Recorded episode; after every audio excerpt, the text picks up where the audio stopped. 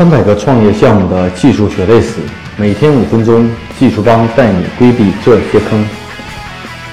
大家好，今天呃，技术那点事儿，跟大家分享一个，呃，如果做一个 B to B 的这种一站式的采购的这种供应链的平台，呃，到底的费用应该在多少？那目前呢，我们看到有很多的这种 B to B 的这种互联网的创业项目屡屡获得成功。很多创意项目都在解决厂家到小的批发商或小的小的店面之间的这种供应链的问题，啊，其实整体的这种系统的搭建的方式呢，也大致比较相像，只是在不同行业有不同的区别，啊，比如说最近刚公布的千彩网啊，做建材的一站式的这种 to B to B 的采购的平台，啊，还有做布料的，还有做化肥的，嗯，还有做服装的，一起火。其实都在构建这样的平台。那其实这个构建这样的平台的这种公司呢，其实我们如果原来是做传统企业也好，还是做不同的行业也好，这种平台开发这样的平台到底要需要多少钱？其实这样的平台打造起来，它是一个长期的过程。我们这里只描述的说，在初期能够帮你的业务模式走通和平台大致的功能模块上做一个详细的一些说明。那首先，我觉得这样的一个平台，首先解决是 B to B 的问题。那无非就是一游上游端可能是一个啊厂家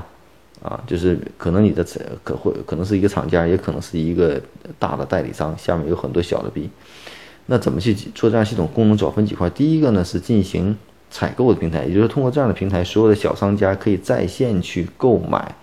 你的。无论是厂商也好，和你自己的也好，第三方也好，他们的产品和服务可以在线去购买，并且能够追踪在线购买以后后续一些服务的问题，比如说解决了资金购买钱的问题，这叫供应链金融啊，购买。另外一块呢，呃，就是实现了小的商家端的内部的简单的这种业务流程的管理，或者有时候我们叫轻型的 ERP 和轻型的管理。啊，包括他们的这种销售的这种管理，有了这样的这个管理的功能呢，其实能便于我涨价每家公司的这种营业营收的情况，叫数据的情况，能够做到一些后续的大数据分析的基础下，做一些供应链金融的产品。另另外一块呢，任何一个小 B 面临的问题都是要发展 C 端用户的问题，所以说呢，给他们提供一些对外的基于微信的 H 五的或电商的 PC 端的这种电商购物的这种功能，或者解决 C 端用户的功能。那那这样呢？从这几点看来呢，就是我们帮他解决用户的问题，其实是我们掌控了他们的内部的这种用户的这种流向的问题，还有他们内部这种业务的管理、生产的管理，解决了他们这种，呃，整体的这种订单成本的支出的这种问题。那再一个，通过构建一些，嗯，呃，采购的集中定采啊，解决他们这种采购不小需批量大，呃，批量呃就批量数量多，但是单价低。啊，频率很高的这样的问题，而且能提供一些供应链金融贷款的产品，啊，所以这样的平台下来呢，主要保持三大块的功能，啊，采购、内部业务管理和外部的这种拓客营销的管理。那这样的系统首先定位在一个 SaaS 平台，啊，那这样的系统开发下来呢，初期版本我觉得应该在三到四个月之间，可能选重点选顺序应该从采购、客户管理到内部的这种管理，啊。如果整体系统打通的话，可能需要的时间至少到六到八个月，甚至一年的时间，啊，那到成本到底有多少呢？如果选择在三到四个月前期做一个简单的闭环的业务模态型产品，你可能是基于 H 五的，也不要做 App，